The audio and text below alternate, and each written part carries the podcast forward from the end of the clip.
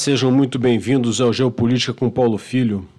Hoje é 19 de abril de 2021, dia do Exército Brasileiro, e nós vamos tratar de um assunto que vem sendo muito discutido. Afinal, a China vai à guerra por Taiwan? Essa é uma pergunta que vem sendo feita com cada vez mais frequência, em razão da vertiginosa ascensão política, econômica e militar da China e de sua retórica cada vez mais assertiva no sentido da inevitabilidade da reincorporação da ilha de Taiwan, que os chineses consideram ser uma província rebelde à plena soberania chinesa. Muitas análises já foram produzidas sobre o tema com resultados divergentes, aos que alertam para a grande probabilidade de um conflito armado que inexoravelmente envolveria os Estados Unidos e aos que apostam em uma solução pacífica na qual todos os interesses seriam acomodados. Gosto muito do estudo feito por Graham Allison e sua equipe, descrito no livro A Caminho da Guerra, publicado no Brasil pela editora Intrínseca. Já escrevi um artigo sobre o livro, disponível no nosso blog, para os que queiram saber um pouco mais sobre aquela análise. Nele, Allison apresenta sua teoria batizada de armadilha de Tucídides, para descrever as tensões geradas pela ascensão de uma potência e o desafio que ela passa a representar para a potência estabelecida. Allison conclui que a guerra não é inevitável, mas a dinâmica de escalada de tensões pode sim levar a um conflito de grandes proporções. O atual comandante norte-americano no Indo-Pacífico, almirante Philip Davidson, declarou a uma comissão do Senado do seu país no início de março que acreditava que a China invadiria Taiwan nos próximos seis anos. Certamente o almirante Philip tem acesso a dados e informações que podem tê-lo levado a uma conclusão tão peremptória. Por outro lado, pode-se também considerar que o cenário apresentado pelo almirante contribui para conscientizar o Senado de seu país da necessidade de se alocar recursos para as forças desdobradas no Oriente. Ainda assim, as atividades militares chinesas na região estão intensas o que reforça o cenário de guerra. No início desse mês, uma força-tarefa aeronaval liderada pelo porta-aviões chinês Liaoning cruzou o estreito ao sul da ilha de Okinawa e ao norte de Taiwan, em seu caminho para o Pacífico. Neste exato momento, a Marinha do país está realizando um exercício de tiro nas proximidades do arquipélago das Ilhas Pratas, controladas por Taiwan, mas também reclamadas pela China. O exercício se iniciou após a incursão simultânea de 25 aeronaves militares chinesas na chamada Zona de Identificação Aérea Taiwanesa. Essas incursões, praticamente diárias no último ano, já se tornaram rotina. O que chamou a atenção dessa vez foi a quantidade de aeronaves, dentre as quais caças e bombardeiros, a maior registrada até hoje.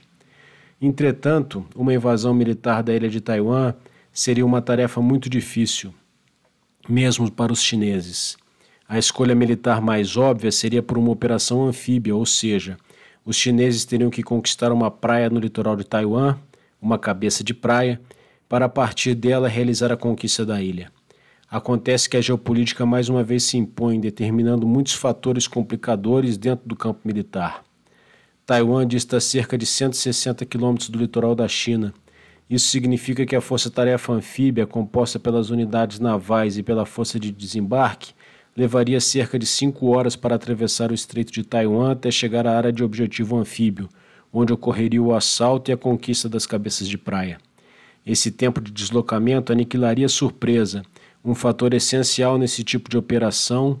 Durante boa parte do seu deslocamento, as forças chinesas estariam sujeitas a um intenso bombardeio da artilharia taiwanesa o que certamente cobraria logo de início um preço muito alto das forças chinesas.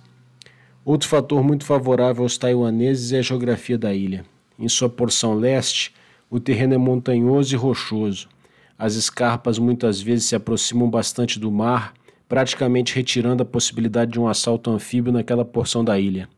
Assim, restariam poucos locais, estima-se em apenas 12, passíveis de serem escolhidos pelos chineses para serem os objetivos anfíbios. É evidente que as Forças Armadas taiwanesas estão fortemente preparadas e com todos os planejamentos prontos para a defesa desses locais, o que tornaria a luta pela conquista dessas praias uma verdadeira carnificina. Outras possibilidades militares clássicas seriam as operações aeromóveis ou aeroterrestres, nas quais a invasão seria iniciada por tropas paraquedistas ou tropas de assalto transportadas por aeronaves. De qualquer maneira, mesmo que um assalto dessa natureza seja exitoso, os suprimentos e reforços necessários à conquista da ilha exigiriam um esforço logístico tremendo, muito difícil de ser executado. Mais um aspecto importante é a autolimitação de meios a que a China está submetida em relação a Taiwan. Seu arsenal nuclear, por exemplo, é inútil, uma vez que é impensável a utilização desse tipo de arma contra aquele que eles consideram ser seu próprio território. Além disso, o emprego de armas nucleares fatalmente retiraria a legitimidade da ação chinesa, tanto perante a comunidade internacional quanto perante a sua própria população. Restaria aos chineses a opção de ações indiretas, como a conquista dos arquipélagos de Quemoy e Matsu, sob controle de Taiwan, mas praticamente colados à China continental, e de pescadores a dois terços do caminho. As primeiras conquistas, Quemoy e Matsu, poderiam causar menos reação internacional. Já a conquista do arquipélago de pescadores causaria forte reação, mas é um objetivo bem menos complicado que a ilha principal, possibilitaria uma progressiva aproximação dos meios e serviria de ensaio para operações futuras. Não se deve esquecer que as Forças Armadas chinesas não possuem experiência de combate real. Sua última campanha militar foi em 1979 contra o Vietnã e não se pode considerar que tenha sido um sucesso. Nesse contexto, uma ação preliminar, uma espécie de ensaio, seria importante tanto para os comandantes quanto para as forças chinesas no teatro de operações.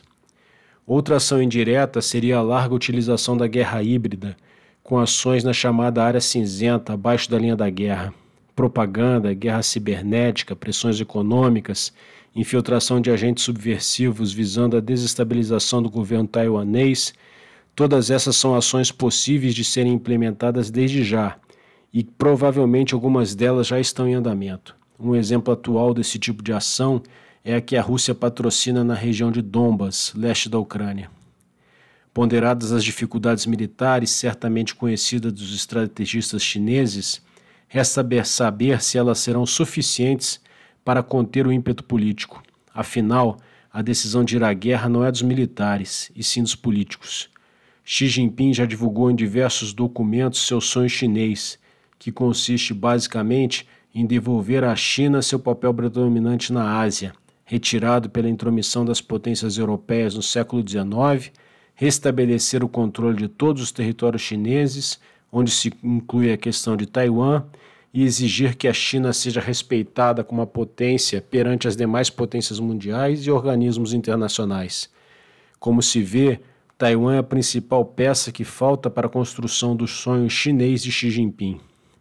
Alisson alerta em seu livro que potências emergentes normalmente são superconfiantes, embriagadas por suas sequências de sucesso. Tucídides, o historiador grego que escreveu a história da Guerra do Peloponeso, lista a honra como uma das principais causas daquela guerra. Esse conceito pode ser interpretado como a ideia que o Estado faz de si mesmo, suas convicções sobre o reconhecimento e respeito que merece receber dos demais Estados, seu orgulho nacional. Muitas vezes na história, sentimentos como esses levaram à guerra, superando quaisquer análises estratégicas, operacionais ou táticas dos militares. Talvez sejam esses os fatores preponderantes na análise feita pelo almirante Philip Davidson ao prever a invasão de Taiwan para os próximos anos. Eu sou Paulo Roberto da Silva Gomes Filho. Este foi o Geopolítica com Paulo Filho. Foi um prazer estar com vocês. Até um próximo episódio.